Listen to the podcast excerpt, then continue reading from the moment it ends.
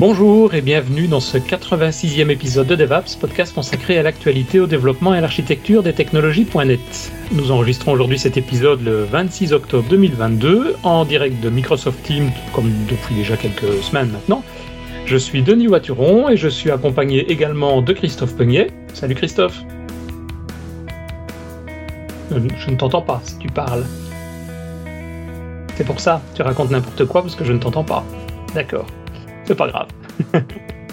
Et je suis accompagné de plein de gens aussi qu'on va découvrir, d'autres personnes aussi, euh, plein d'autres amis d'ailleurs sur Teams. Si vous voulez, vous pouvez venir, euh, venir assister à chacun des enregistrements des épisodes. Le plus simple pour ça, bah, c'est simplement de se connecter et de venir s'inscrire sur le site devaps.ms. Il y a une rubrique vous remplissez un petit formulaire avec votre nom, votre adresse mail, et vous recevez bah, un email tous les, toutes les deux semaines à peu près, pour pouvoir euh, retrouver un petit peu les différentes personnes qui sont euh, les différents invités euh, et qui vont vouloir nous suivre à chaque fois. et aujourd'hui, nous avons un invité en la personne de Laurent Ellerbach, si je prononce bien. Bonjour Laurent. Tout à fait, c'est bien ça Denis. Bonjour. Ça va bien? Ça va très bien, merci, merci. Impatient de pouvoir expliquer .NET à nos frameworks. Voilà.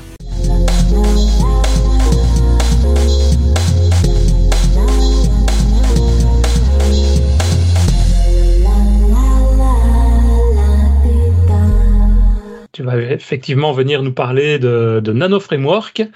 Euh, avant ça, juste peut-être pour te présenter très rapidement, tu travailles, dis-moi si je me trompe, hein, d'après ce que j'ai vu un petit peu sur ton profil LinkedIn notamment, tu travailles euh, chez Microsoft depuis plus de 25 ans. C'est ça tout au long de ta carrière, tu as été soit un spécialiste du marketing avec un hobby technique, soit l'inverse.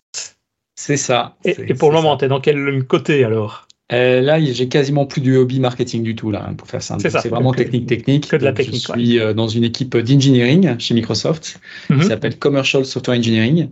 Et en fait, ce qu'on fait, c'est euh, des projets en co-engineering avec nos plus grands clients.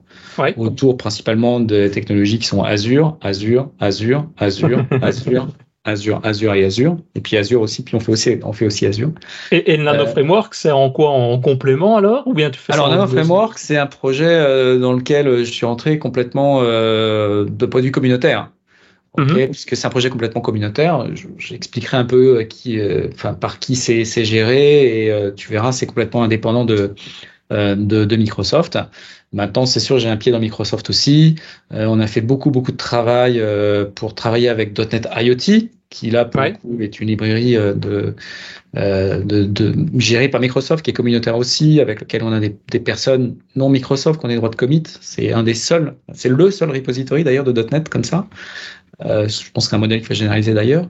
Euh, et euh, on a des API qui sont alignés, etc. Donc là, l'idée, c'est vraiment, on est sur la partie T de IoT, le Things, les petits, les petits trucs, hein, c'est des petits machins comme ça. Là, j'ai un petit USP32, hein, ça c'est même pas l'équivalent d'un PC des années 80, hein, pour faire simple. Hein.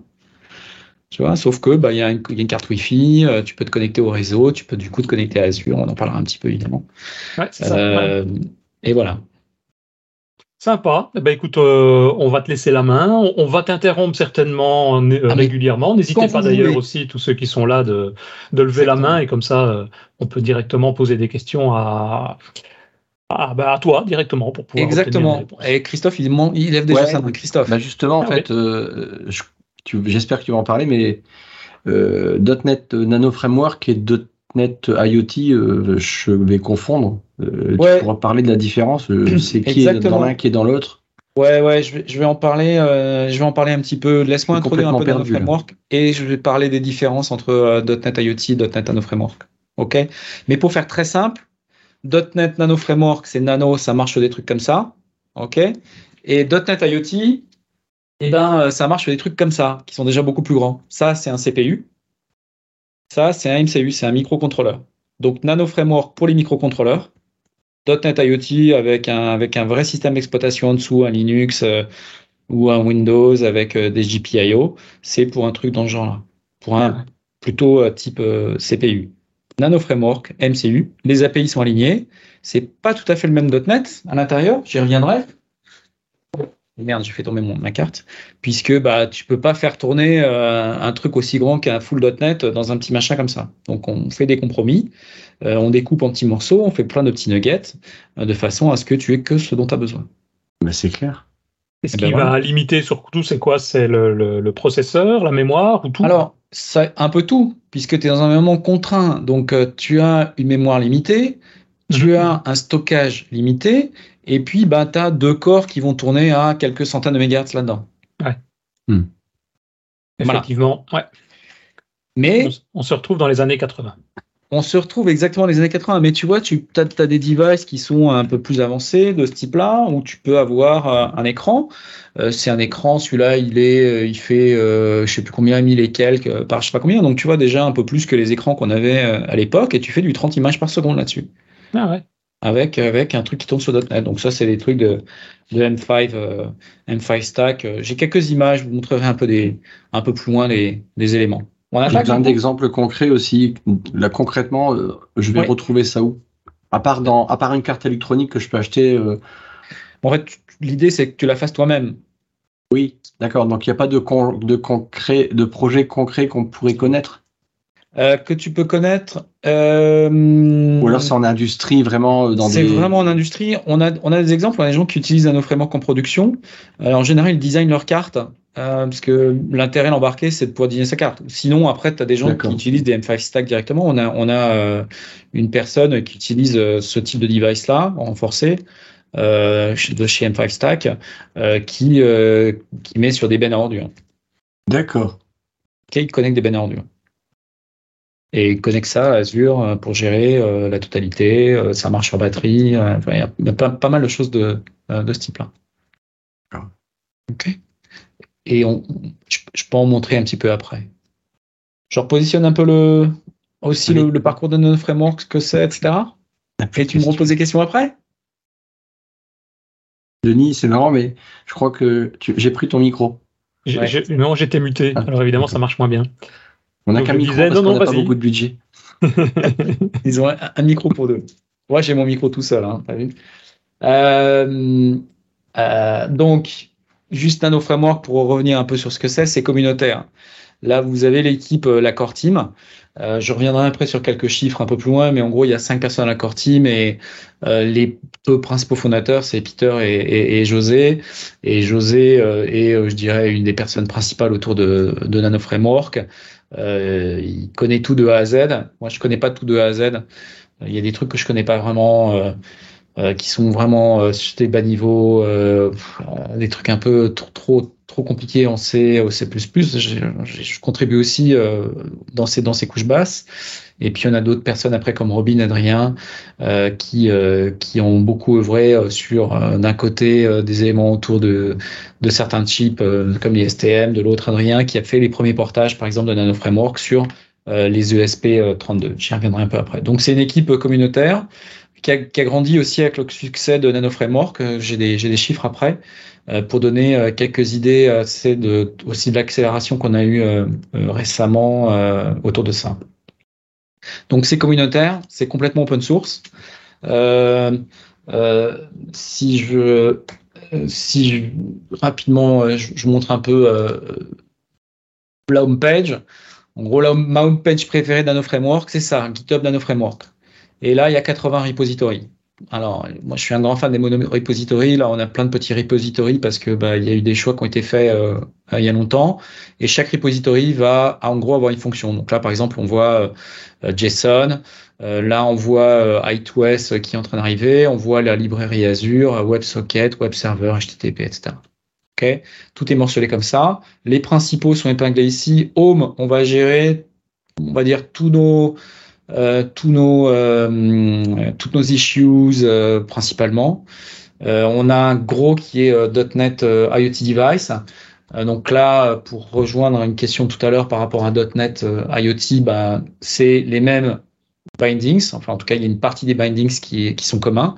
Sauf que là, à chaque fois, il y en a un par euh, il y a un nugget, on va dire, par, par élément pour que ce soit le plus petit possible et que ce soit saucissonné. Et du coup, les API sont alignés. Euh, J'y reviendrai un petit peu après.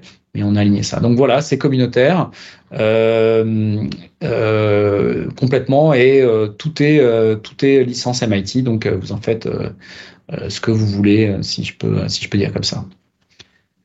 Pour revenir, pour avancer un, petit peu, je vais passer celle-là. L'idée qu'on a derrière Nano Framework, c'est vraiment de pouvoir donner la possibilité aux développeurs .NET d'écrire du code des petits trucs comme ça embarqués, qui en général sont réservés à des développeurs CC++. Et je dirais avec un niveau de performance euh, qui est quand même euh, relativement élevé. Euh, on a des outils de benchmark qu'on a ajoutés récemment qui nous permettent de mesurer justement ces performances. Alors évidemment, on est plus lent que si tu écris quelque chose en C, C++ nativement de bout en bout et que tu n'as qu'une boucle optimisée de A à Z. Mais pour la plupart des scénarios, euh, on n'a pas à rougir euh, des performances euh, dessus. Et on a eh ben, tout un tas d'API qui sont communes avec .NET, qui sont alignées. Alors pourquoi je dis alignées bah, Par exemple, dans .NET, à nos frameworks, on n'a pas de generics.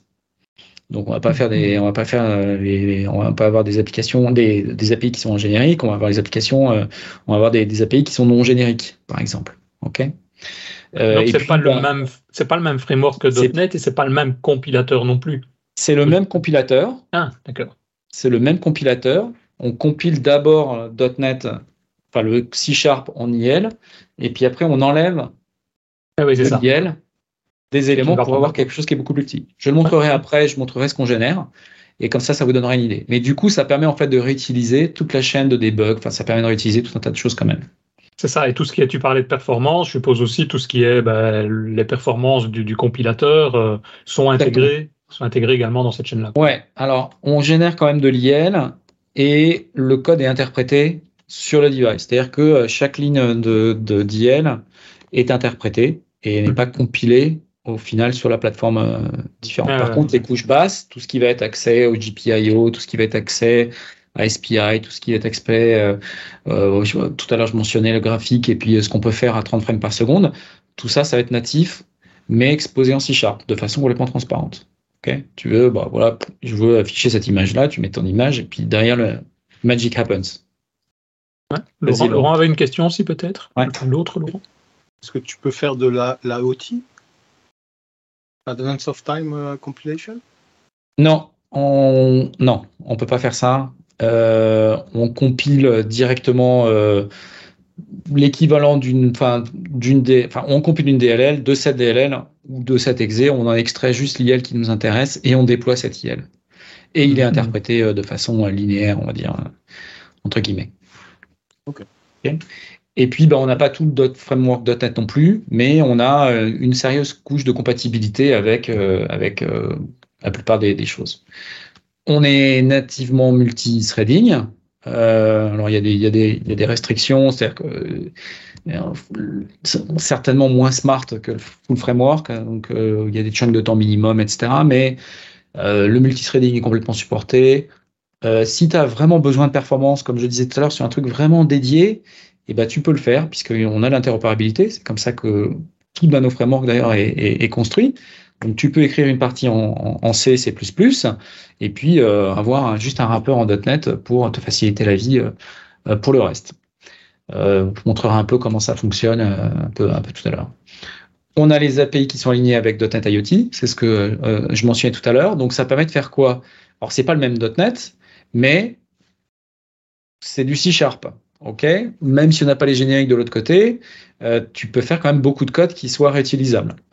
On a, quelques, euh, euh, quelques exemples comme ça qui montrent bah, c'est quoi la différence entre euh, prendre un capteur comme un, capteur de température et d'humidité comme celui-là, là, qui est un BMP 280, et bah, d'un côté l'utiliser avec .NET IoT connecté à Azure, et de l'autre côté l'utiliser avec un ESP32 et connecté à Azure. Donc on a du contenu comme ça qui explique. Et en fait, à 80, plus de 80-90% de, de, ton code qui est réutilisable. Les trucs qui vont être un peu différents, bah, c'est dans nos frameworks, on va se connecter au Wi-Fi, ça c'est fait par l'OS de l'autre côté. Et puis, bah, deux, trois trucs par rapport aux, librairies. Même si la librairie Azure, elle est alignée, pareil, avec euh, celle, euh, celle du, du, du, du, du full.NET, euh, c'est pas la même chose puisque par exemple, on n'a pas de générique. Donc là, il va y avoir des trucs qui sont légèrement différents, mais c'est à une ou deux lignes près. Et on est basé sur un RTOS, un Real-Time OS. Donc ça, c'est l'OS minimum qui tourne dès que tu as dû l'embarquer, tu as, quelque chose comme ça, sur lequel, en général, derrière, tu construis, mais c'est pas un RTOS. On utilise des, des, RTOS. Euh, J'ai la liste euh, un peu après. On agrandit la liste euh, régulièrement. Euh, et euh, puis voilà, donc on est, euh, on est interprété. Et non, on peut pas utiliser du .NET standard non plus, euh, pour plein de raisons. on y viendra peut-être un jour quand on aura le support des génériques, quand on aura le support de deux, trois autres trucs, mais il y aura de toute façon toujours des limitations. par exemple, pour un point de vue de place et de performance, les enums, pour nous, c'est on les, on les, on scratch tout et c'est pas des classes, quoi. C'est juste une constante. Et si tu as besoin de faire un name-off euh, bah, de, ça, ça enfin, du, de, ton truc, tu auras juste un numéro, puisque bah, on n'a pas de table d'allocation pour ça. Donc il y a des limitations de ce type-là euh, qui de toute façon euh, euh faciliteront les choses, hein, c'est sûr, mais en attendant, voilà. Quelques, quelques éléments dans la, dans la journée. J'ai pas mis ce qui s'est passé euh, plus récemment euh, pendant, pendant l'été. Euh, on a eu beaucoup de beaucoup d'améliorations, surtout en termes de performance, puisque bah, comme je le disais, comme les trucs sont plutôt stables, bah, tout un tas, de gens qui sont intéressés par avoir des performances. Mais Nano Framework, ça, ça, ça vient de .NET Micro Framework. Euh, qui était euh, là pour le coup quelque chose que Microsoft avait construit, euh, que Microsoft a abandonné et que Microsoft a mis en open source. et donc il y a eu plusieurs projets qui sont partis, dont .NET Nano Framework avec avec José qui a pris la décision en 2016 de faire ça avec avec Peter. Euh, et puis bah, de tranquillement mener son, son bout de chemin euh, en, rajoutant, bah, en créant une extension pour Visual Studio par exemple. C'était pas le cas euh, à l'époque euh, pour rajouter les capacités de développement, pour rajouter tout ce qui va être support réseau, changer complètement l'infrastructure de notre framework pour que ce soit multi RTOS, pour qu'on puisse construire pour plusieurs RTOS. Et puis, bah, il y a une première application commerciale à partir de, de 2019. C'est d'ailleurs dans les références euh, Nano Framework. Et un grand pas, je dirais, qui a eu lieu autour de, enfin, qui était en septembre 2020, puisque Nano Framework a rejoint la fondation euh, .NET à ce moment-là. Laurent, tu as une question euh, pendant que... Ouais, désolé, c'est peut-être une question stupide ou j'ai pas compris quelque chose. Dans le slide d'avant, tu dis qu'il n'y a pas de JIT, mais avant tu parlais d'IL et que vous extrayez, qu'il y a une extraction de l'IL. Ouais. l'IL, comment, comment on, comment on ah. passe de l'IL à quelque chose qui tourne sur un CPU, enfin sur un. On, euh, alors, on, on, le, on l'interprète. Hein. Il est interprété le code. Ah. D'accord. Donc il y a, on le nettoie, l'IL. Ouais, ouais, tout à fait. Interpréter. L'interpréteur.net est euh, en natif là-dessus. Ok, donc il va juste lire tes instructions et puis il va les interpréter. Ok. Euh, on a rajouté pas mal de trucs. Le framework de test euh, en 2021. On a rajouté l'Azure SDK, l'Azure Library en, en août 21. Et on a eu la première premier device certifié Azure et Azure Plug and Play en mai 2022. Euh, donc, euh, donc récemment. Et ça, bon, c'est que que quelques éléments. Il s'est passé vraiment beaucoup, beaucoup, beaucoup de choses. Et moi, j'ai rejoint donc la core team euh, à peu près au moment où ça rejoignait la, la fondation .NET un petit peu avant.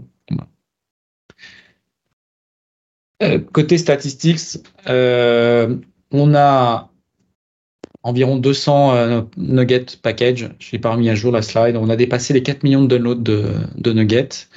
Euh, quand on avait dépassé les 2 millions il y a moins d'un an maintenant, 6 mois, 9 mois, 5 mois, en mai, je crois, un truc comme ça, 5-6 mois, j'avais fait une, analyse, hein, c'est disponible sur notre blog. C'est clean, c'est-à-dire que c'est vraiment des, bons downloads. Alors, il y a des trucs qui sont liés au pipeline, hein, mais c'est pas des, millions non plus. Euh, ça représente, euh, ça représente une partie, c'est sûr, mais la plupart c'est vraiment des, des clean downloads. on a euh, j'ai des stats aussi sur les, sur les PR, c'est toujours intéressant de regarder un peu ce qui se passe euh, autour de la, de, la, de la communauté. Je vais passer ça euh, rapidement. Les, ça date de juillet, mais c'est à peu près, ça, ça, a un peu augmenté, mais, mais à peu près correct. alors, ce qui est bien dans GitHub, c'est que c'est transparent, donc tu peux refaire le, calcul ou tu peux regarder régulièrement. Hein. Donc, on a à peu près 3, on avait 3950 PR, un peu plus de 3950 PR sur une période de 12 mois. Quand on enlèves les, bots et les Git Actions pour les bumps et autres, tu enlèves quand même 2990 PR. Donc, euh, parce qu'on a plein de repos, donc forcément, il se passe plein de trucs. Donc après, tu regardes, bon, bah, combien il y en a qui sont faits par des vrais humains? Il en reste quand même 1363. Donc, ça fait quand même une moyenne tous les jours de 2,7 pillards par jour, tous les jours de la semaine. 365 jours par an. Quand on enlève les gens de la core team, euh, donc quand on enlève José, euh, Peter, moi, euh, Adrien, ben, il en reste quand même 370. On en fait beaucoup, un hein, quand même dans core team. Il en reste quand même 370. Ça fait quand même un pillard par jour, tous les jours, par quelqu'un de la communauté. OK? Ça fait du boulot. Ça fait du boulot. Moi, tous les jours, j'ai des peer reviews euh, parce que je revois aussi ceux, euh, ceux de José et ceux des autres. Hein. donc, tous les mhm. jours, ça fait beaucoup, beaucoup de PR euh, à, revoir. Et on, applique beaucoup Enfin, on, on, essaie de s'attacher à faire des bonnes peer reviews, à les faire rapidement, à donner un feedback rapide pour que ce soit mergé rapidement aussi parce que bon, sur .NET IoT, on est beaucoup plus lent. Hein, je fais aussi partie de la core team, on est beaucoup beaucoup plus lent et puis c'est vrai que bah, tu fais ton PR, tu as un peu de feedback, après on en discute, machin, ça prend du temps et puis euh, il se passe vite 15 jours, un mois. Sur Nano Framework, euh, euh, on met un point d'honneur vraiment, enfin c'est on review le PR dans les 24 heures quoi et tu as mmh. toujours un feedback très très rapide. Donc c'est un, vrai boulot.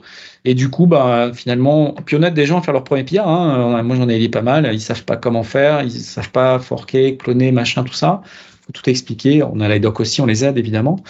Et euh, bah, ça, parfois, c'est des petites choses, mais, euh, mais voilà, ils reviennent et puis ils ont envie et puis euh, ils se sentent bienvenus et, et, aimés. Donc ça, c'est ça, c'est important. On a un, channel Discord très très actif, plus de 2000 plus de 2000 messages par mois et puis ça grossit les dates ça ça ça, ça date de juillet on a encore dû prendre au moins 10 10 15% là-dessus et puis on a un, vrai engagement ça marche très très bien euh, beaucoup beaucoup de, de, support euh, euh, dessus. Donc au-delà de la core team, hein, il y, a, y, a, y, a, pas mal de monde aussi. On a, j'avais fait les, les, stats récemment. On a en gros une vingtaine de personnes quand même qui contribuent vraiment plusieurs fois et, et, et régulièrement. Euh, puis on a à peu près 80 contributeurs par an au total euh, quand on, quand on compte tout le monde. Donc euh, ça marche plutôt pas mal. Ça donne, ça, ça donne une idée aussi un petit peu de ce qu'on a autour de, de, Nano Framework. Donc bon, évidemment, majorité c'est des PR hein, euh, avec bah, des commits et puis du code review. Euh, pas beaucoup d'issues. On garde les issues euh, Nano Framework que pour des problèmes. Le reste, on dit bah écoute, tu discutes dans Discord euh, plutôt que d'ouvrir une issues. Donc c'est pour ça que c'est relativement bas mais euh, on les gère aussi, c'est-à-dire que derrière, on les a prioritisés. Euh, euh, on essaie de pas en garder trop, trop d'ouvertes, de, les fermer quand même, enfin, puis d'adresser les, les, problèmes. Après, il y en a qui restent forcément ouvertes longtemps. Il y a des trucs qui sont plus compliqués, mais du coup, c'est c'est pareil, ça fait partie de. Je pense que c'est une, une bonne pratique communautaire. De, je, je, trouve que ça, ça marche, ça marche plutôt pas mal. Euh, Côté architecture, euh, pour, euh, pour euh, cette fois-ci aller un peu plus dans les aspects techniques, on peut voir Nano Framework découpé un petit peu de cette, de cette façon-là. Une grosse partie de code natif et une plus petite partie de C Sharp, de code managé. Et ça, c'est à peu près ça. OK Derrière. On va retrouver donc sur le hardware, le, le, le, CPU avec la RAM, etc. C'est plutôt le, macro-contrôleur. Une partie euh, qu'on va, qui est, qui est un HAL, c'est assez classique maintenant, hein, Hardware Abstraction Layer, une plateforme Abstraction Layer. Euh, c'est ce qui permet en fait, une fois qu'on est euh, au-dessus de, au de ça, là, de pouvoir facilement porter entre un ESP32, un, un STM ou un NXP, par exemple. Et puis derrière, on a les librairies euh, système. Les librairies système, une bonne partie ou une partie native et une partie euh, en C Sharp. Puis après, dès qu'on est en dehors des librairies euh, système, comme par exemple la, librairie Azure ou, ou MQTT ou, ou, JSON, on est complètement en mode, en mode C Sharp pur et dur. OK? Et en dessous, là, là, à cet endroit-là, en fait, on a le, le real-time OS hein, entre le hardware et puis le HAL euh, qui, va, qui, euh, qui, tourne. On a besoin de quelques threads seulement du, du RTOS. Euh, les threads qu'on a en, en, .NET sont purement en .NET. Avec un gros Dans les plateformes supportées, on supporte deux types de plateformes, deux grandes familles de, de plateformes, tous les ARM Cortex M 32 bits, alors quand je dis supporter, ça veut dire quand même qu'il faut le RTOS, il faut quand même les éléments, il faut quand même tout un tas de choses. Hein. Mais voilà, techniquement, ça marche là-dessus. Et ça marche aussi sur la, famille des ESP32. Mhm. Ça, c'est les deux grandes familles de processeurs qu'on a aujourd'hui. Le minimum minimum, c'est une flash interne de 128 kilobits. Kilobits, hein, on parle pas mais on parle en kilobits. Et euh, interne ou externe en RAM de 64 kilos. Alors avec 128 kilos et 64 kilos, tu as la core librairie, tu peux faire des maths, euh, tu peux blinker une LED, mais c'est tout. Hein. Il n'y a pas de réseau, il n'y a pas d'SD ah. card, il n'y a pas de graphique, il n'y a rien. Mais, hein, si tu penses à ce qu'on avait euh, dans les années 80, parce qu'on était tous nés hein, à cette époque-là à peu près, euh, même si on était très jeunes, on, faisait, on, faisait, on faisait ce genre de choses avec un, avec un simple écran en plus. Mais là, pour l'écran, il faut compter, il faut quand même compter un peu plus, un peu plus que ça. Ça, c'est les specs minimum. Alors la plupart du temps, la SP32, ça a quelques megs de stockage, euh, euh, ça a quelques euh, quelques megs de RAM, ça peut avoir un peu plus, quelques quelques centaines de kilos de RAM, et puis ça peut avoir un peu plus avec avec avec des extensions RAM. Aujourd'hui, on supporte 4 OS, 4 RTOS. On a un cinquième qui est en PR actuellement, qui, qui devrait être mergé là rapidement. Euh, on a HTVOS, c'est celui qu'on utilise euh, principalement euh, pour les, les STM32, les FreeRTOS, qui lui va être utilisé pour les ESP32, TI Texas Instruments et Azure RTOS. on va l'utiliser pour d'autres plateformes. Euh, c'est un OS, c'est un RTOS qui, qui, qui développe bien avec de plus en plus de support. Euh, donc on voit ça d'une bonne opportunité de pouvoir essayer de rationaliser un peu pas mal euh, de ces, euh, de ces. Et le Nordic RTOS qui arrive juste là pour supporter les Nordic semi-contrôleurs, on a, on a deux processeurs qui arrivent à complètement supporter. J'imagine que c'est un gros boulot dès qu'il y a des d'adapter. Ouais. Là, le, le là, vous couvrez quand même la plupart du marché. J'imagine que vous avez commencé par les plus connus, non? Ouais, bah, ce qui a commencé en fait, c'est, c'est principalement les euh, STM32 et après les Texas Instruments et les XP. C'est les hmm. trois premières plateformes qu'il y a eu. Bon, les, je les ai d'ailleurs, hein, d'ailleurs après en photo, ces genre de, ce genre de plateforme-là.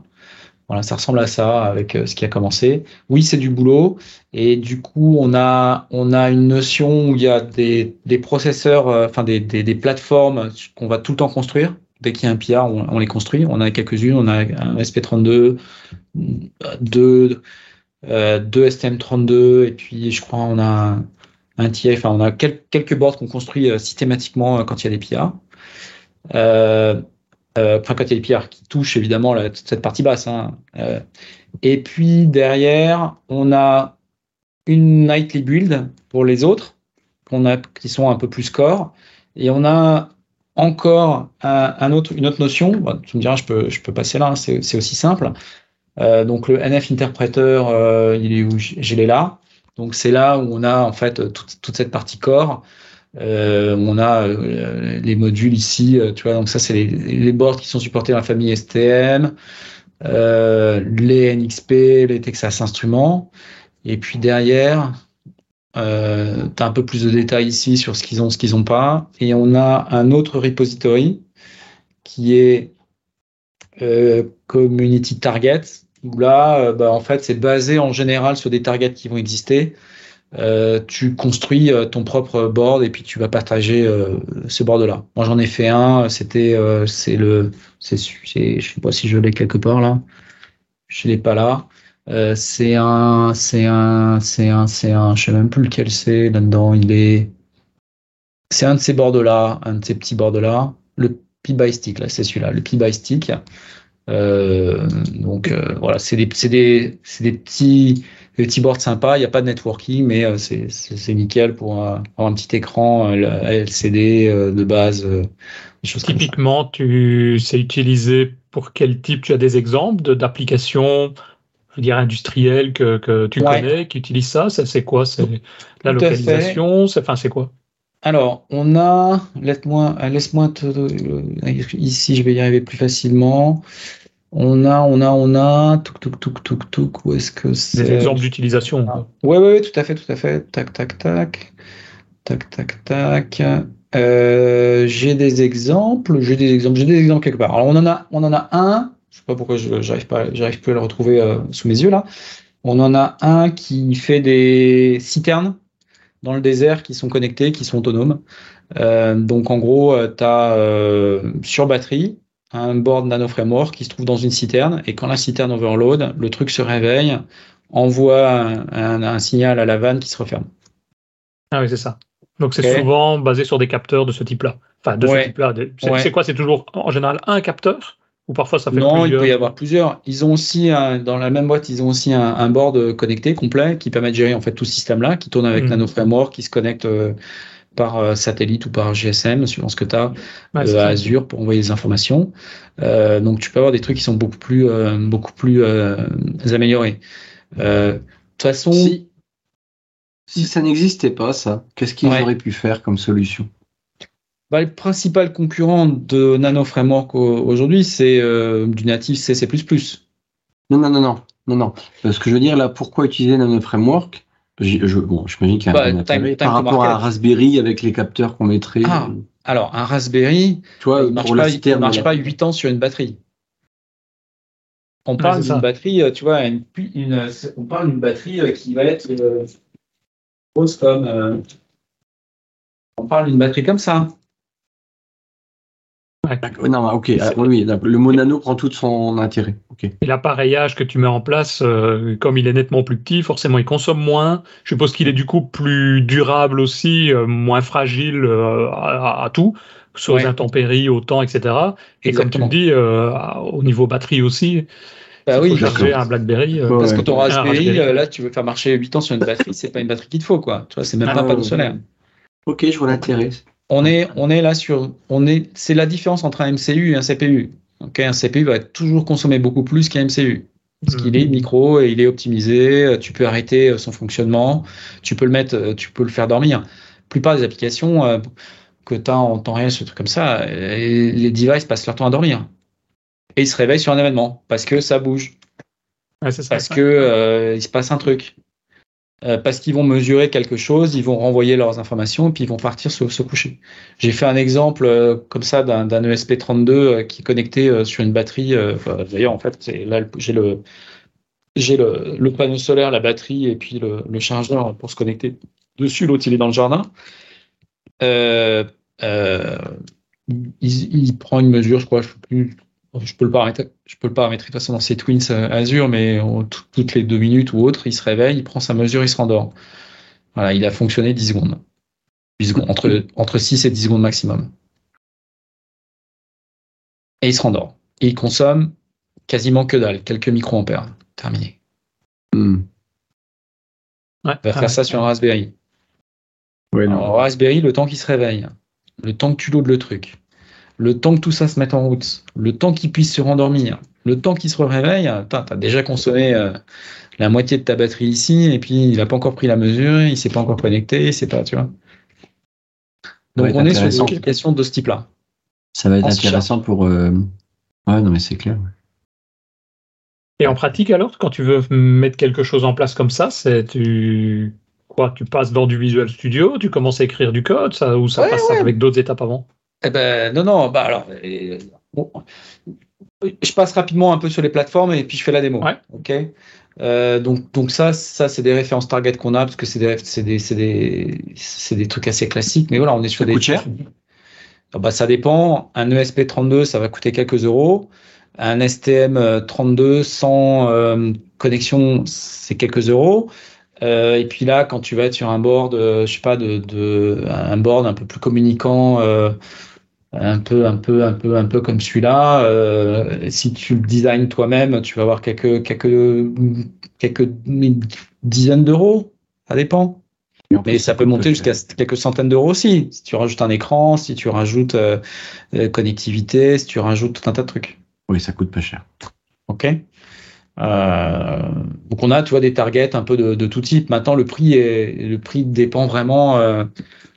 Un ESP, un ESP, un M5 stack basé sur un ESP32, euh, ça coûte, euh, ça coûte une, quarantaine, cinquantaine d'euros, même pas, une trentaine d'euros. Ça dépend, ça dépend des capteurs que tu prends, ça dépend du pack que tu prends, ça dépend de ce que tu prends.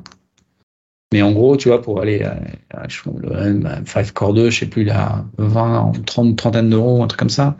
Tu as un écran, un écran touch, tu as un processeur dedans, tu as connexion Wi-Fi, tu as un lecteur de carte SD. Ah, tu peux t'amuser déjà. Tu, peux faire clignoter des, des LED. Euh, et du coup, on a, par exemple, pour la famille M5 Stack, on a fait des board packages. Euh, donc, euh, le truc est simple. Tu, tu, tu, tu, tu initialises l'écran, euh, tu récupères ton événement pour les boutons qui sont appuyés, tu as un accéléromètre dedans. On a, on a tout ça complètement, tu vois, simplifié. Et de la même façon pour toute cette famille-là. Donc on a, on a commencé à faire des board packages et euh, ils sont très populaires, ça marche bien. Le jour où on a un truc qui marche pas dans le M5 Stack parce qu'il y a un truc qui s'est pas bien mis à jour, etc. Dans la minute, il y a quelqu'un sur Discord qui dit ah, ça marche plus. Parce qu'il a fait sa mise à jour de Nugget ou je sais pas quoi, et puis ah, ça marche plus, j'ai un problème, ça marchait hier, machin. Rapidement, on sait, on sait ce qu'il faut fixer, quoi. Ça arrive, hein. ça, ça arrive, mais euh, voilà, ils sont, ils sont populaires. Là, tu as d'autres types de, d'autres de devices. On a vu proto assez vieux euh, qu'on essaie de remettre à jour parce qu'il y en a beaucoup de demandes sur le Raspberry Pico. Euh, parce que voilà, c'est un board qui est assez populaire et puis ils n'ont pas trop de shortage, euh, donc on va essayer de travailler là-dessus. Mais le problème, c'est quand tu es communautaire, ben voilà, tu créer un board, ça prend effectivement du temps parce qu'il y a beaucoup beaucoup de choses en, termes de natifs qui doivent être qui doit être fait. Et puis, euh, il faut rajouter, une fois que tu as le board qui marche, il faut rajouter les connexions pour faire du GPIO, du SPI, du I2C, le UART, le networking, OneWire, l'accès au file system s'il y en a un à l'intérieur, du PWM, l'IDC, l'IDC, etc. Donc, il y, a, pas mal de câblage à faire en dessous. Toutes les livrées haut de niveau, on les a. Mais le câblage de bas niveau, la grosse partie là que tu as vu tout à l'heure en CC++, euh, euh, il faut la faire. Ça, j'en ai déjà parlé, l'alignement avec, euh, avec .NET IoT. Ça, c'est quelques statistiques que j'avais fait quand on était arrivé aux 2 millions. Euh, là, c'est les statistiques journalières hein, de, de, de, download sur quelques plateformes, etc. Le truc est clean, hein, globalement. Euh, de toute façon, c'est documenté sur le blog. Vous pouvez reprendre les stats, euh, mhm. tout ça. Euh, donc, on a une bonne, une bonne croissance. Et là, on a, on a plus de 4 millions, 4 millions 6, je crois, un truc comme ça. Je pense qu'on va arrêter d'annoncer des millions. On va attendre d'avoir des gros millions maintenant parce qu'au début, le premier, premier million, ça a mis euh, 5 ans. Euh, le deuxième, ça a mis euh, 9 mois. Et le troisième, on a mis 5 mois. Et on a déjà passé le quatrième. Là. On va attendre euh, d'autres milestones. Euh, voilà. Et globalement, encore une fois, il y a un peu de pipeline, mais c'est clean. Voilà, ça c'est le type de device euh, de chez Pipetree euh, qui sont un peu avancés hein, par rapport à ce que tu disais. Donc là, il y a bien plus que juste un capteur. Euh, tu as un écran, tu as, as, des extensions, tu peux rajouter euh, donc des extensions des connexions euh, satellites ou filaires, tu peux rajouter des capteurs, tu peux rajouter un tas de trucs, il y a déjà des sensors, il y a déjà des boutons, il y a déjà plein de choses. Ça, typiquement, ça marche sur un panneau solaire et une batterie, dans le désert. Ouais. Ok. Et c'est certifié Azure IoT, tu peux le trouver sur le, le catalogue. donc voilà. Et ça certifie aussi la librairie Azure IoT par la même occasion. On va poser Alors, des questions con. Vas-y. J'en ai vraiment très con, mais du coup, pour euh, me connecter à Azure, je suis dans le désert, il faut quand même une carte SIM. Ouais. D'accord. Donc, il faut un abonnement. Oui, bah là après c'est. Non, non, je sais pas, c'est, ça me paraît logique, mais oui, oui, oui, bah oui, C'était ma question, quoi, c'est tout. Oui, alors ça marche pas encore avec les signaux de fumée, même si c'est du cloud. Euh, il faut quand même euh, une façon de se connecter. Donc, euh, soit bah, soit tu as une connexion filaire euh, très bien, soit tu as du Wi-Fi très bien, soit tu as du GSM euh, très bien aussi, soit tu as une connexion satellite très bien aussi. D'accord. Après, évidemment, euh, tu vas pas rester connecté indéfiniment si tu as une connexion satellitaire ou si tu as une connexion GSM en fonction de l'endroit où tu es et puis de ta connexion, etc. Donc, tu vas te connecter, tu vas faire un certain nombre de trucs, tu vas gérer tes machins, puis tu vas te déconnecter, puis tu vas dormir, ou tu vas le mettre en sommeil, tu vas te reconnecter, etc les petits forfaits data à 2 euros euh, en carte SIM, ça, marche, ça doit marcher très bien. Ah mais ça marche très très bien, garanti. J'ai testé pour toi, ça marche très très bien. Mais tu vas pas rester connecté tout le temps, quoi. Ah, c'est fait pour ça. Exactement. Donc on va créer. Je vais quand même montrer du code, hein, parce que mine de rien, le temps, passe. Je vais créer un projet. Donc là, j'ai Visual Studio 2022. Je crée un projet. On va créer un projet de type nano. On va déjà voir les, projets qu'on a. On a, trois types une application, une librairie et des unit tests. Je vais commencer par créer une, une application. On appeler Je vais créer ça. Alors, si Visual Studio s'ouvre là, c'est bien. Sinon, s'il s'ouvre là, je le montrerai ici. Ouais, il s'est ouvert là. Pouf.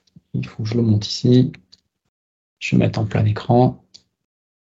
Voilà. Donc, il m'a créé un projet Visual Studio. OK. Mm-hmm. Je suis complètement intégré dans Visual Studio. J'ai une extension à, installer. C'est le Device Explorer ici. Euh, et euh, ce Device Explorer, en fait, va me permettre de trouver les devices qui sont connectés. Donc là, automatiquement, il m'a trouvé mon ESP euh, connecté. Pourquoi? Tu, vas déjà, tu vas directement développer en se connectant sur le, device, quoi. Ouais. Bah oui. Ouais, tant qu'à faire, c'est mieux. Hein? Donc, donc là, normalement, on a, on a des commandes qui permettent de le, flasher. Donc, euh, Nanoff, euh, c'est plateforme SP32, il va trouver automatiquement ce que c'est serial port c'est le com3 parce que je l'ai vu de l'autre côté. Et puis on va faire un update. Et là, du coup, ce qu'il va faire, c'est qu'il va chercher dans le repository euh, les. Alors, il va se connecter là-dessus, il va regarder quel type de SPC. Magiquement, il va trouver ce que c'est, en théorie. Et puis, en théorie, il va le flasher aussi. Et puis, euh, après, une fois que j'ai fait ça, je peux déployer autant d'applications que je veux euh, sur mon processeur je peux redévelopper, j'ai pas besoin de reflasher, j'ai pas besoin de faire cette manip là. Cette manip là, je l'ai fait, j'ai mon ESP tout neuf, tout beau, tout propre, je le branche, je le flash. Denis, par rapport à ce que tu disais, euh, mais tu aurais pensé qu'il y aurait une sorte d'émulateur? Ouais, par exemple, oui. Est-ce qu'il y a, des émulateurs? Alors oui, on en a un et qu'on utilise pour les unit tests. Ah ben ouais. Je crée un unit test tout à l'heure parce que les unit tests, on peut les, on peut les faire dans, les, dans un pipeline, donc euh, dans un pipeline dans Azure par exemple tout ton but système sont dans Azure, ou on peut aussi runner les unit tests, exécuter les unit tests sur un device comme ça. C'est un petit comme ça. Ok, tu verras, c'est, je change un endroit, je dis déployer sur le device plutôt que le truc, je lance mon unit test et magiquement ça, ça marche comme ça. Donc là, euh, on a notre device qui apparaît. En bon développeur, j'adore les nuggets. Donc, euh, bah, on peut regarder euh, les nuggets. Ouais, tu vas choisir euh, celui que tu as besoin, quoi, en fonction Exactement. de tes besoins. Donc, pardon. L'intérêt d'avoir plein de petits nuggets, c'est que bah, ils prennent moins de place. Donc mhm. là, on a tous les nuggets toi, dont je peux avoir besoin. Et je sais que je vais avoir besoin du GPIO. Système de device GPIO. Je l'installe. Donc, euh, tout comme euh, tu fais, tu vois, en, développement traditionnel. Euh, et là, bah, je vais l'avoir dans mes, dans mes nuggets installés. OK, il m'a installé le runtime events qui est nécessaire quand tu veux avoir des événements sur les changements de PIN et des choses comme ça. Mm-hmm. OK, donc tout simple, transparent. ce qu'on a aussi, et comme ça, je vais je vais montrer, euh, je vais montrer ça. On a des exemples. On a beaucoup, beaucoup d'exemples. Tu vois, on a beaucoup, beaucoup, beaucoup, beaucoup d'exemples. On les a catégorisés il n'y a pas longtemps avec un petit niveau d'épices euh, pour les trucs qui sont plus pour les débutants que pas les débutants. Et puis là, on est vraiment avec que des débutants. Donc, on va faire Blink Your First LED. J'ai mon projet qui est déjà tout fait euh, euh ici. Je vais simplement aller, euh, parce que je connais le truc, hein, je vais simplement aller copier ce qu'il me faut. Euh, je sais que j'ai un ESP32, donc je vais juste récupérer ça. Je vais récupérer deux trucs. Je vais récupérer le GPIO controller ici. Je vais faire un bon développeur qui commence, hein, copier-coller, copier, coller. Et on va copier-coller l'autre aussi. Euh, j'ai un comme ça, pouf, copier mon Visual Studio ici. Bah, c'est vrai que de toute façon, c'est du C Sharp. Tu crées une variable, euh, tu crées un objet euh, GPI contrôleur et tu l'installes. Exactement. C'est parti, quoi. Exactement. Et puis là, je vais copier-coller ce truc-là. Là, on est, on est sur du C Sharp. Hein. Bah, ouais, ouais, c'est ça, ouais. Trouve-moi la différence avec du C Sharp qui soit pas Nano Framework, là. Zéro différence. OK? Je peux même mettre des génériques, mais si je mets des génériques et que je compile, euh, il va pas aimer. En gros, j'ai copié mon, truc de base. Euh, pour faire simple, j'ai un contrôleur GPIO. Euh, il faut quand même que je, que je le que j'initialise à un moment donné. j'ai une LED. J'ouvre un pin numéro 4. Je pense que c'est le 4. Si c'est pas le 4, c'est le 2. On verra. Ça sera, ça sera la magie. Je l'ouvre en mode sortie parce que je veux écrire dessus. Mhm. Et puis après, bah, je vais commencer par le mettre en, low. Toggle, ça veut dire je vais changer. S'il est low, il sera high. S'il sera high, il sera low. J'attends un tout petit peu. Et puis, je continue comme ça infiniment. Euh, j'ai mon device ici qui est sélectionné. Qu'est-ce que je fais? Bah, Je clique play. Quoi. Tu vois, je suis un bon développeur. Donc, il va se connecter. Je vais, faire, je vais mettre ça un tout petit peu plus grand. Comme ça, on va voir ce qui se passe. Et puis là, ce qu'on voit, c'est qu'il s'est connecté je vais mettre ça un petit peu plus petit pour le coup. Il s'est connecté, il m'a déployé tous mes assemblées, il est en train de me loader mes assemblées, mais hello Nano Framework. Et puis là, j'ai ma LED qui clignote pas parce que c'est pas le bon port. Ok, c'est le, ça va être le numéro 2. Euh, mais par contre, je vais, euh, je vais, par contre, ce que je vais faire, alors c'est mieux. tu me diras, je vais le changer pour le, pour le 2 là. Je vais mettre un point d'arrêt. Ah ouais. Ah ouais. juste comme ça, ouais. Puis ma LED. Là, du débugage dedans, quoi. Ouais pourquoi pas, tu vois, je peux aller voir euh, ce que j'ai dans ma LED, je peux aller broser, ça prend un tout petit peu de temps parce qu'évidemment, on est sur mes contrôleurs, hein, tu vois, je sais que c'est le pin 4, euh, je, fais comme euh, ce que je ferais, tu vois, avec un, vrai truc. Alors, on va regarder juste parce que ce que j'ai dit, c'est mais tu pourrais, tu pourrais quand même pas changer la valeur du pin en live quand même. Je peux pas, non. Ah parce que là, ça, il faudrait que je, que je le charge, etc. Tout à fait. Donc, je pense que c'est le 2. On va regarder. Je pense que c'est le 2 parce que c'est soit le 2, soit le 4 en général. On va refaire. Donc là, il m'écrase de nouveau le, euh, euh, le bloc, il redéploie tout. Donc là, c'est facile parce que c'est rapide parce qu'il n'y a, pas grand chose. Euh, et puis, il arrive là. Et je vais refaire play. On va regarder si ça change. Tiens, voilà, ça y est. La bleue, on la voit qui clignote là. Hop, hop, ah hop. Voilà. Donc là, je suis nouveau ici en toggle. Donc on va l'avoir changé. Hop.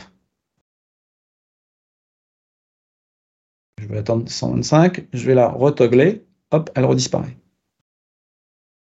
OK? Il n'y a pas une autre plateforme embarquée sur un microprocesseur comme ça où tu es capable d'avoir une expérience comme ça? Euh, J'ai trouvé ça justement, la prise en main me paraît mais super bien foutu quoi. Ben, c'est fait pour. Mais c'est dingue ça en fait. J'avais déjà fait je sais plus quoi en, en, IoT là, mais c'était pas du tout le même. D'abord c'était pas du C Sharp et la prise en main elle était un peu plus complexe quoi. Ah bah là en fait on fait tout pour que ce soit le plus simple possible. Donc là, ce que je vais faire, c'est que je vais ajouter un nouveau projet. Je, veux reposer une question pendant que tu fais ça. Là, ce que tu as dans les mains, là, quel scénario? Imagine, j'ai ça dans les mains, puis je veux, on va dire, m'amuser. C'est clairement m'amuser. Qu'est-ce que je pourrais faire? Donne-moi des idées. Euh, tiens, amuse-toi, fais ça. Alors, moi, ce que j'ai fait, par exemple, c'est que j'ai mis des capteurs comme ça dans ma cave, avec deux capteurs à l'entrée et à la sortie de la cave. J'ai un home assistant dans lequel j'ai connecté ça sur mon MQTT à la maison. Et puis, euh, ça me permet de voir, du coup, les courbes de température, d'humidité, etc. que j'ai dedans. je te montre ce que ça donne. Et derrière, oui, c'est SP32. tu as besoin de capteurs en plus de ce. De ce oui, tu as, as, besoin de capteurs quand même. Mais après, sur les, après sur les capteurs, alors, en, ah, théorie, en, théorie, il est censé me donner une température, mais il a dû être, il a dû être débranché. Mais bon, bref, voilà. Donc, j'ai des, des, scénarios de, de, de ce type-là où je vais récupérer euh, tout un tas de trucs dans ma maison et j'interconnecte ça. J'ai euh, fait euh, les télé j'ai des Velux. Et le problème, c'est Velux, tu vois une borne, un machin, un truc, c'est chiant. Euh, tu, ils sont pas interopérables facilement. Donc du coup, j'ai démonté la télécommande, j'ai branché à la place des boutons euh, les GPIO, puis je pilote la télécommande depuis ça. Pareil, connecté euh, sur mon serveur MQTT à la maison. Euh. Donc, voilà, un peu de fun, et puis terminé quoi. Et dis donc, dans le spatial, ces machins-là, ça doit être vachement utile parce que je pense toujours à l'énergie que ça consomme. Euh, alors oui, bah, en fait dans le spatial c'est que des microcontrôleurs. Hein. Le, rover qui est euh, sur Mars c'est que des microcontrôleurs. Ça tourne d'ailleurs avec Azure RTOS, hein, by the way. Euh, ah ouais. Euh, Hmm. Ou le, ou le, je sais plus lequel satellite. Bon, enfin, oui, il y en a pas mal qui tournent, qui tournent avec, avec Airtos et puis, et puis voilà, quoi. Donc, D'accord. Euh, qui tournent avec Azure Airtos Public, int, sum. On va faire... Tu peux le, tu peux l'endommager à cause de ton code? Non. Alors, oui et non. C'est-à-dire que tu as toujours un moyen de euh, le reflasher. D'accord. Tu as toujours un moyen de le reflasher euh, d'une façon ou d'une autre. Il y a un petit bouton, tu appuies le bouton, machin, ça remet le truc et puis tu peux le flasher. Le, pire scénario, c'est qu'il est dans une loupe où il reboot sans arrêt, sans arrêt, sans arrêt, sans arrêt. Donc du coup, tu le remets dans ce mode-là et tu le reflashes avec Nanoff. Et puis, euh, petite manip, il faut être bon euh, dans le timing. Mais en gros, ça permet de le faire ça, de, le remettre normalement. Donc non, ils sont difficiles à briquer, ceux-là. Oui, voilà, oui. Tous, ils sont de plus en plus difficiles à, à briquer. Et puis on va faire ici int. Euh... Non, on pourrait pas jouer sur de la tension de, de je sais pas moi. Alors si là tu peux le. Moi j'en ai cramé déjà parce que bah, forcément ils sont pas ils sont pas branchés euh, correctement. Et puis, non, au niveau code, je parle bien. Le code, c'est-à-dire? Bah, Il n'y aurait pas un système de code où tu balancerais euh, ta, je sais pas, où tu changerais. Euh... Non. Non, non, non. Tu balances du 12 volts alors qu'il euh, ne supporte pas un volt et demi. Non, pas ça, mais je veux dire, tu, je sais pas, tu t'envoies plein de trucs sur la LED 4 et puis c'est la LED 4, bah non, c'est euh, Out of Africa. Et... Non, non, Là, tu peux, tu peux pas. Ce que tu peux faire, c'est évidemment quand tu fais un branchement électrique. Euh, oui, oui. ok, c'est pas grave, on gérera ça différemment. Euh, donc là, il m'a, il m'a mis mon, il m'a mis mon, mon test, mais pour une raison que j'ignore. Tu peux faire un test unitaire. Est-ce que la lampe s'est bien allumée Non, parce que tu peux pas vérifier sur le hardware physiquement. ok? Par contre, tu peux faire un test hardware où tu écris dans un GPIO, tu connectes sur un autre GPIO et tu vérifies que l'autre GPIO est bien la valeur que tu as écrite. Hmm. Ça, c'est un test hardware. Ah vache. Mais les tests unitaires ici, tu vas tester que, le, enfin, que la LED a bien changé d'état, quoi. Oui. Oui, Après, euh, bah il y a un problème de communication avec le device, là, évidemment. On va pas mettre une caméra qui vérifie. Ah. pourquoi, pas. pourquoi pas? Pourquoi pas? Après, il n'y a, pas de, a pas limite à l'imagination. C'est qui qui avait fait une caméra qui lisait son compteur d'eau? C'était euh, comment il s'appelle euh, Il y a quelqu'un qui a fait ça. Ouais, tout à fait, tout à fait. Euh, attends, on va faire, on va les mettre en statique tous ces tous ces trucs là, public statique. Comme ça, je vais pas m'emmerder. Ah ouais, c'est Sébastien Ouara qui avait fait ça, d'accord. C'est ça, Sébastien. Avec Constellation. toujours des morceaux de Constellation chez moi maintenant. Alors, allez-y, Matt DevOps. On va faire Matt DevOps. Oups. Attends, qu'est-ce que j'ai fait? Dot dot. On va faire sum de 1, 2. Voilà. Et puis on va faire assert dot equal de on a dit donc on a dit euh, res qui doit faire euh, normalement 3 si tout va bien. Ouais. Hein? On est pas mal là. Très bien. Je vais builder tout ça. Je vais aller dans mon Explorer dans mon test Explorer.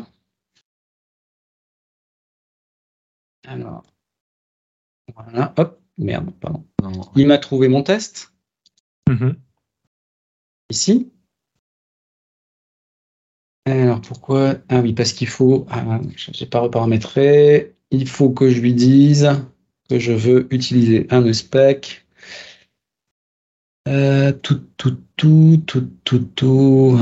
Select Solution Arrangement Pack Setting. Euh, le, code du test, il va, il va tourner sur, le, sur la carte. Hein. Oui, alors je vais le faire tourner dans les, dans les deux façons. Alors attends, parce que là, du coup, j'ai pas créé mon. Alors si, il est là, mon nanorun spec. Où est-ce qu'il est, mon nanorun mon... Pourquoi je l'ai pas là? All files. Bah, je l'ai ici. Unit test. Ah oui, pardon. TMP. Il est unit test. Run settings. Open. Voilà. Et normalement, Normalement, il aurait dû être plus, un peu plus content. Peut-être recompilé Ouais, c'est ce que je voulais faire, mais. Attends, je vais juste ouvrir Visual Studio, je vais pas m'emmerder. Je pense que c'est un petit glitch parce qu'il avait. Il n'a pas voulu créer le projet proprement. J'ai pas dû mettre à jour mon extension récemment, etc. Et du coup, les projets euh, un peu différents. Et normalement, ils vont réapparaître. Et en théorie, je devrais pouvoir. Voilà, c'est bon, je devrais pouvoir les re-runner. Il a trouvé, c'est bon. C'est juste le coup du run settings. Euh. Tac. On va les runner. Donc là, il va me les runner virtuellement. Il va me les runner avec un Win32 application. Parce que c'est par défaut? Par... Parce que c'est par défaut. Maintenant, regarde. J'ouvre ça. Je change ça pour trou. Mmh. La vache. Et je vais faire run. Et là, pour le coup, tu vas voir, ça prend beaucoup plus de temps. Parce que qu'est-ce qu'il est en train de faire? Il est en train de se connecter là-dessus. Il est en train de me le déployer. Il est en train de me le runner là-dessus. Il va récupérer les tests, les résultats. En théorie, il va faire ça pour chacun des tests? Ouais. Alors, c'est un peu plus un peu plus smart que ça en fait. Hein. Euh, c'est-à-dire que là, ce qui euh, ce qui fait, c'est qu'il va prendre toute la solution de test, la déployer dessus et runner tous les tests. Tu peux pas en runner juste un. Il y a quand même un truc. Parce qu'en fait, le truc derrière, c'est que tu peux faire des tests que sur des DLL. Parce qu'en fait, architecturalement parlant, on a un, runner de test en fait qui tourne là-dessus, qui est le seul exe avec le seul point d'entrée, et puis derrière il va appeler tous les tests, il va regarder, etc. Mais on a les trucs sympas, on a les inline, on a, on tout ça qui a été rajouté depuis que j'ai fait le, framework de test qui permet de faire les tests. Donc on peut faire des tests sur du vrai hardware. Donc là, euh, ce que ce que je peux, ce que j'aurais pu m'amuser à faire, par exemple, pour te montrer que ça marche vraiment sur le hardware, c'est par exemple dans ma classe ici, euh, alors attends, il faut que je rajoute ici le GPIO. Je vais te faire clignoter le bouton, tu vois, comme ça au moins, tu verras au moins une fois. Ça, tu verras que ça tourne vraiment sur le, sur le hardware. Ça, il n'y a, y a, pas, y a, y a pas photo. GPIO, System Device GPIO, install. Alors, moi, j'ai une autre question alors. Ouais. Donc, dans le mode hardware, je peux comprendre comment ça marche. Ouais tu changes l'état de la LED, elle clignote, ça tourne dans le hardware, ton IL qui est interprété, etc. etc. Euh, T'envoies les tests aussi. Maintenant, quand, tu l'as sur ton dans l'autre mode là, hardware euh, false, ouais. qu'est-ce qui se passe? Comment tu simules ces GPIO et tout ça? Ça, tu simules pas en fait. C'est ce que je veux te montrer aussi du coup parce que j'en profite. Euh, j'ai mon GPIO contrôleur ici. Ouf. Euh, alors attends, parce qu'il me semblait l'avoir ajouté proprement quand même dans mon truc là. Euh, GPIO controller, pourquoi il n'est pas installé là Si, GPIO, système GPIO, GPIO. C'est pas le bon using? Euh, Non, bah, je, vais, je vais le rajouter à la main. Écoute, euh, system device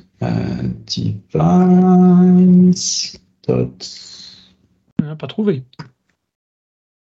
Ah, t'es pas dans le projet de test là hein? Euh, Je suis pas dans le projet de test. Le, package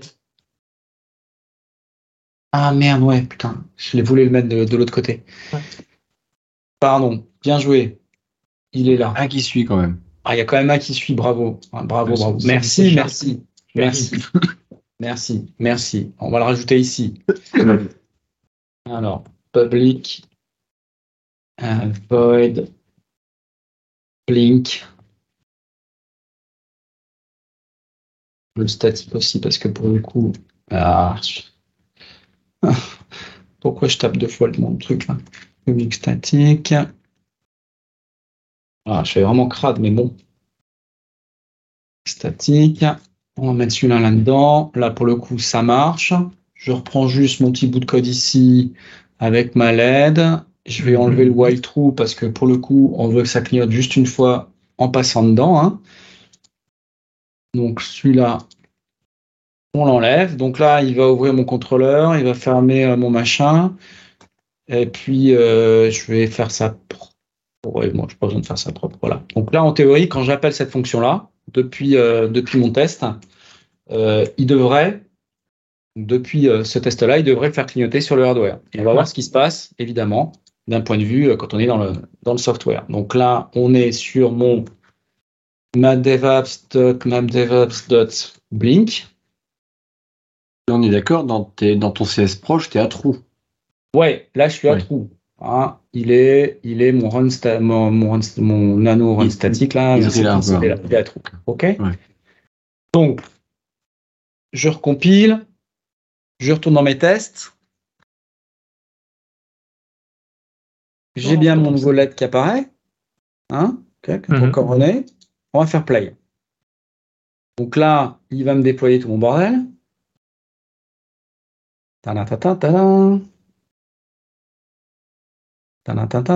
Là, ça prend un peu plus de temps, hein, parce qu'il se connecte, il déploie, il est en train de tout même nonant, en train de tourner.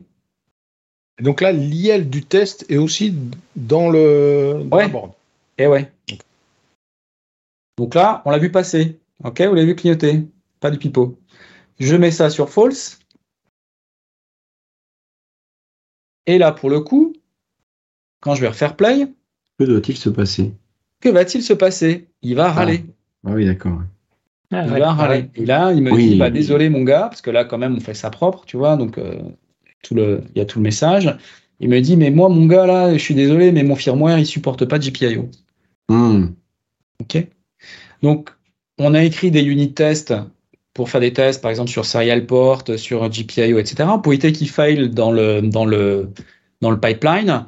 Euh, on, a, on peut les skipper euh, quand le hardware n'est pas supporté, par exemple, ce genre de choses. On a une fonction init à l'ancienne pour les, mhm. les anciens tests de framework. Et puis, du coup, bah, si c'est pas bon, on skip et ça skip tous les tests. OK Simplement. Pas mal, pas mal. Hein? C'est plus que pas mal, ça claque quand même. Ouais, ouais quand même. Hein, quand même. non, mais c'est la simplicité qui a l'air de, de tuer, quoi. Et j'ai tout fait en live, hein. j'ai juste fait, euh, enfin, il n'y a pas de, j'ai pas pris de code, j'ai juste copié et collé les cinq lignes de code du, sample et c'est tout. Il faudra que tu vas nous, me donnes les, des, liens éventuels pour euh, voir où on peut retrouver tout ça. Et, et peut-être aussi où on peut même acheter, peut-être pour euh, si on veut avoir, je sais pas s'il existe des, kits de démarrage. Bah, on a fait une page dans les docs, on a fait une page dans les docs où on a quelques recommandations de type de board, etc. Donc je te passerai tout ça, il n'y a pas de souci. La plateforme de test, effectivement, la façon dont ça fonctionne, c'est que bah, on va tout déployer dans le sur le device. Donc on a le, on a une bonne intégration dans VS Test. Hein, vous avez vu, c'est nickel, c'est propre. as les petites génial, vertes, les rouges, euh, etc. Alors on, on fait pas, on peut pas faire de code coverage parce que code coverage ça nécessite d'instrumentaliser, de récupérer ces données là aussi, et c'est vraiment trop lourd. Quoi. Là, là c'est vraiment, euh, c'est vraiment lourd. Donc on a un executor euh, qui pour le coup, euh, là, dans le cas du Win euh, Nano 32, va tourner en Win Nano 32. Si c'est dans une plateforme hardware, dans la plateforme hardware, on déploie notre exécutable qui derrière va bah, tout simplement, comme on a toute la beauté de Nano Framework, de Nano Framework, de .NET, par réflexion, bah, tout simplement loader les classes, les tourner, récupérer ce qui est dans l'output après, dans le test adapteur, et puis pouvoir sortir ça bien proprement. Ok. Mais pas mal d'ingénierie et puis pas mal de hacks quand même pour faire le truc, mais euh, ça marche euh, remarquablement bien. Et encore une fois, euh, c'est vraiment un outil qui nous a, beaucoup beaucoup aidé à améliorer en, qualité. On a des extensions. on a des extensions pour, Visual Studio. L'expérience vraiment développeur ultime et, la mieux, Christophe, c'est vraiment Visual Studio. Si tu es un fan de VS Code et de Mac, ça marche aussi. Par contre, c'est vraiment, on est vraiment en preview euh, sur cette extension-là et il n'y a pas de debug. le mhm. debug, il est intimement lié à Visual Studio. Euh, malheureusement, si on veut faire en sorte de pouvoir une expérience de debug, quelle que soit la plateforme, pour le coup, il va falloir qu'on ait un gentil sponsor pour nous aider parce que sinon, on va, on va pas pouvoir faire assez simplement. Mais voilà, ça, on a, on a, euh, on a ça aussi qui permet quand même de builder, de déployer, de flasher. Et puis, euh, comme derrière, c'est du port series que tu récupères, euh, si tu veux voir ce qui se passe, donc là, je vais ouvrir mon port série comme 3. Pardon, je vais ouvrir, je vais vous montrer ça. Je prends PUTTY. Euh, on a dit serial port. comme 3, 92 160 000. C'est le bon raid. Je vais faire open. Ops. On va venir là. Je vais resetter le board. Hop. C'est le bouton reset ici. Et là, le nano framework va se lancer et j'ai mes tests qui vont se lancer. Ah oui. ok ouais, C'est les tests que tu as flashé pour la dernière fois sur la. Exactement. Donc, si tu n'as pas de debug, tu peux utiliser cette méthode-là pour pouvoir te connecter et avec un debug.writeLine euh, euh, en debug ou un console.writeLine en permanence, tu as ça. Hmm. Ok, ce qui te permet en fait de récupérer cette sortie-là avec un console.writeLine pour euh, faire d'autres applications si tu as envie juste en output comme ça pour pouvoir outputer quelque chose. Ok, donc ça c'est la magie qu'on a derrière et qui permet finalement de, de, voir comment ça marche. Ça c'est le, le timestamp d'exécution. C'est comme ça qu'on récupère le timestamp d'exécution et qu'on sait que c'est moins d'une milliseconde. Ok C'est machine. Une question. Ouais. Euh, y aurait-il un intérêt à faire des programmes en Nano Framework sur un OS, Windows, Linux ou autre, par rapport à un programme .NET ah, bah oui, c'est beaucoup, beaucoup, beaucoup, beaucoup plus léger et beaucoup, beaucoup, beaucoup, beaucoup moins consommateur en ressources. Mais on, sait faire un exe en, quelque sorte? Ben, C'est celui qui permet de faire les tests en. Je, vais vous montrer. Hein, ouais, c'est ça. De, de, faire les tests, euh, enfin, d'avoir les tests, les, tests qui run. Euh, c'est juste un exe, c'est le même nano framework qu'on a, euh, sauf que bah, il n'a pas le networking, il n'a pas Serial, il n'a pas GPIO, il n'a pas tous ces hmm. trucs-là. Donc ça permet vraiment de tester pour nous tout ce qui va être au-dessus, enfin tout ce qui est tout, tout, ce qui est en, en, en C sans networking et autres. Euh, donc là, si je vais dans mon, dans mon TMP et que je vais chercher mon unit test. Alors attends, les packages, ils sont, pardon, les packages, ils sont dans le Blink Dev, packages, nano framework test, euh, lib, Et le voilà. Le Nano Framework euh, CLR.exe. Celui-là, donc il fait 324 kilos. Et euh, derrière, tu peux loader les éléments. Ah oui, puis j'avais dit que je vous montrerai aussi euh, euh, au niveau de la compilation comment ce qu'on génère. Je ne l'ai pas fait. ce qu'on génère, bah, c'est tout à fait classiquement les différents les différents éléments ici, l'exe, euh, le PDB, le PDBX, etc. Et on génère en plus ce petit dev, euh, ce petit PI file. Euh, donc quand tu prends la DLL ou quand tu prends l'exe qui fait 5 kg à 1 kg, on scrape tous les trucs qui ne nous intéressent pas. Et c'est ça qu'on déploie. Mmh, mmh.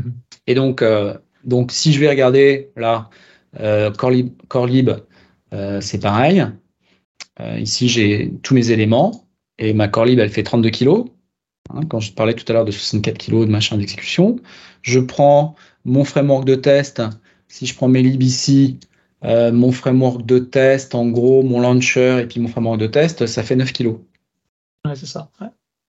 Voilà. Et on déploie tous ces trucs-là, tous ensemble, sur le sujet. Donc, si on a un, tout petit PC Windows, on peut développer des tout petits programmes. on peut développer des tout petits programmes en ligne, alors le, le Win32, donc il a output euh, en, en, ligne de commande. Hein.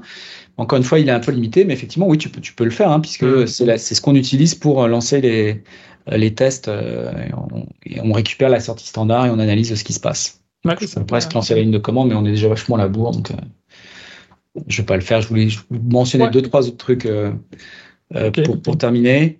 on a des dev containers pour builder l'image, c'est-à-dire que là, on a fait le, .NET, euh, le développeur .NET, mais le développeur C, qui veut nous aider à rajouter des features, qui veut nous aider à rajouter des plateformes, bah, on lui a fait aussi euh, des dev containers qui permettent de faciliter la vie pour rebuilder un nano framework complet.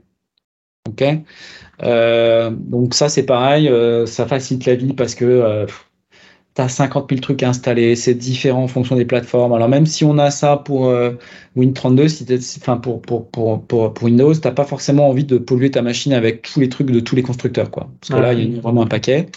Euh, donc le, pour le coup, on a ça dans un dev container et euh, ça permet vraiment de faciliter la vie et de pas polluer la machine. Moi, j'ai rien qui est installé d'aucun des constructeurs, mais quand j'ai besoin de reconstruire une image, je prends le dev container Et puis, petit coup de VS Code, et puis je reconstruis là-dedans et, terminé.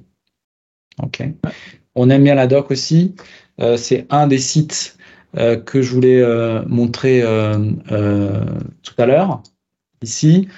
donc, on a tout un tas de trucs. Par exemple, euh, tu vois, sur euh, les ESP, parfois c'est l'épine. Alors, comment je fais pour paraître mes pins ou c'est quoi les pins par défaut ou autre. Tu vois, on a des, on a des docs de, mm. de, ce type-là.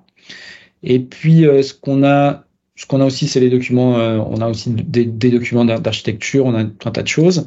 On a aussi toutes les petites devices dont j'ai parlé tout à l'heure, les, les capteurs et autres. Donc, par exemple, tu prends le les BMP 280, BME 280, etc. On a les exemples de code ici, comment ça fonctionne, euh, comment les, utiliser, euh, etc. Et on a aussi deux autres trucs. On a toutes les références API. Euh, donc, on a vu la GPIO tout à l'heure, donc système de GPIO, GPIO controller. Donc là, on construit tout ça dynamiquement. Et on a la même chose pour tous les devices, pour tous les bindings. Donc j'avais tout, à l'heure mon BMP 280. Là, si je veux aller vraiment plus en détail, j'ai ma classe, j'ai euh, tous mes objets, tout ce qui représente, etc. On utilise des linters aussi. Euh, donc euh, du coup, on a bah, des on a, on, a, on, a, on a des trucs qui sont à chaque fois bien remplis, bien propres, bien faits, et que le développeur peut pas skipper. Donc on a des, vraiment des trucs qui parlent. Entre les exemples et ça, en général, tu es quand même bien couvert pour le truc. Et tout ça fonctionne automatiquement avec des pipelines, etc. etc. Pas mal, beau boulot en tout cas, et non, intéressant. Donc, euh, donc voilà. Euh, donc euh, petit coup de quand même de, pub pour le support. Hein. N'hésitez pas hein, à, nous, à nous sponsoriser. Il y a des coûts d'infrastructure, il y a des coûts de développement aussi qui peuvent être un peu, un peu élevés dans certains cas mhm. pour avoir des features un peu plus avancées. donc, donc voilà, n'hésitez pas. Et merci votre patience et surtout toutes vos questions. C'était moins interactif comme ça. Merci à toi surtout. Euh, je ne sais pas s'il y a une ou deux dernières questions dans, dans l'Assemblée, mais sinon... Euh, moi, je me demande quand c'est que tu trouves le temps de dormir et comment comment tu as fait pour garder tes cheveux comme ça. Ah, je, il est jaloux de tes cheveux, à mon avis. ouais, bah ouais, je sais, mais euh, écoute, les journées en 24 heures, hein, donc t'en as, tu, tu, peux, tu, tu peux en faire des choses. Euh, c'est vrai qu'entre le travail et Nano Framework là, ou entre il y a deux ans et aujourd'hui, vu l'adoption, le nombre de contributeurs, le nombre de PR qui a augmenté, etc., euh, bah, j'ai moins le temps d'apporter des, des, des, gros bouts de blocs, tu vois, des gros projets, comme par exemple le framework de test. Euh, et je passe bah, beaucoup plus de temps à gérer la communauté, à fixer aussi des, mmh. parfois des, parce qu'il reste des bugs. J'en ai fait un récemment sur MQTT. Là, on avait un problème sur le, broker MQTT. Euh. Bon, voilà. Euh, et puis il faut euh, répondre aux questions. Enfin, ça prend. exactement. Ça, prend beaucoup de temps. C'est toute une communauté qu'on gère. Bonne nouvelle, c'est que encore une fois, en grossissant, on a aussi grossi la base des gens qui sont autour de la de, la core team. Mhm. On a plein de gens qui sont super, qui répondent rapidement à, à, tout le monde. Comme on a des gens qui sont tout autour du globe, bah, il y a 24-24. Alors c'est sûr que José et moi, on répond peut-être un peu plus que, que la moyenne euh, sur beaucoup de sujets différents. Il y en a qui sont soit sur certains sujets, euh, qui vont répondre sur certains sujets et tout, mais euh, on a la chance d'avoir une communauté qui, qui, est, qui est top, quoi. Et puis un, un, bon bien actif sur Discord. Euh, on a rarement des gens qui se plaignent ou qui râlent. C'est c'est parce qu'il y en a toujours partout, hein, mais c'est vraiment très très limité. Euh, on peut pas se plaindre et au contraire, même dans les gens qui débutent, et puis bon, tu vois, ils ont un problème, c'est un vrai problème. On prend en compte, on corrige rapidement, et puis euh, les, gens hallucinent juste parce que bah ils ont pas l'habitude, quoi. Tu vois, mmh. de faire ça dans n'importe quelle autre communauté embarquée, euh, il se passe rien. Hein. quelqu'un corrige quoi que ce soit sur un truc sur Arduino, bon courage. Hein. Ok, bah écoute, euh, non, très très sympa. J'espère que ça a permis de d'ouvrir des, des, vocations et de permettre à des gens de connaître en tout cas ce, ce framework, ces outils. Euh, on, bah, on, arrive comme ça tout doucement au, bout de l'épisode. Euh, juste pour terminer, comme je le fais à chaque fois, si vous appréciez le podcast, bah, venez nous soutenir sur tipeee.com slash devaps. C'est déjà ce qu'on fait comme la dernière fois R73, Marc Plessil, Frédéric Amblard, Adrien Clairbois et Michael Fiorito. Merci à vous. Et bah, surtout, n'oubliez pas de, de, commenter les vidéos. Donc, il y aura les liens qui seront les liens des différents articles, les différents exemples qui seront mis dans le comment, dans le post de dans les notes de l'émission. Mais n'hésitez pas à vous rajouter les, questions, on en a régulièrement sur YouTube, on les transfère à ce moment-là bah, à la personne qui a présenté. Donc si vous avez des questions là-dessus, vous mettez une petite note, un petit pouce vers le haut comme on dit, et ça fait toujours plaisir aussi. Et bah, un grand merci et à bientôt tout le monde. On se retrouve d'ici deux semaines pour un nouvel épisode. À bientôt. Salut. Salut.